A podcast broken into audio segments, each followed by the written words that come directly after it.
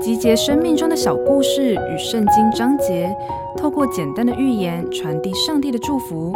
您现在收听的是《心灵绿洲》。有两个画家相约画一幅画，表达安息的意义。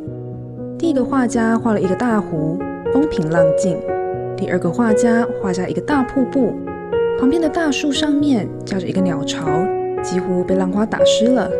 而中间睡着一只麻雀。第一幅画表达的只是宁静，第二幅画才是安息。在惊涛骇浪的逆境中，仍然可以平静安稳，全然接受任何环境，才是真正享受安息的人。我们生活的世界充满了躁动、惧怕和不安，但耶稣已经把他的平安赐给我们。圣经约伯记说：“你若认识神，就得平安。”福气也必临到你。其实，安息是心灵的状态，不会受外在的环境影响。因此，圣经将它称为出人意外的平安，因为它并非自我安慰或精神寄托，而是从上帝而来的礼物。只要在神里面，我们才能得到真正的平安与安息。愿上帝祝福你。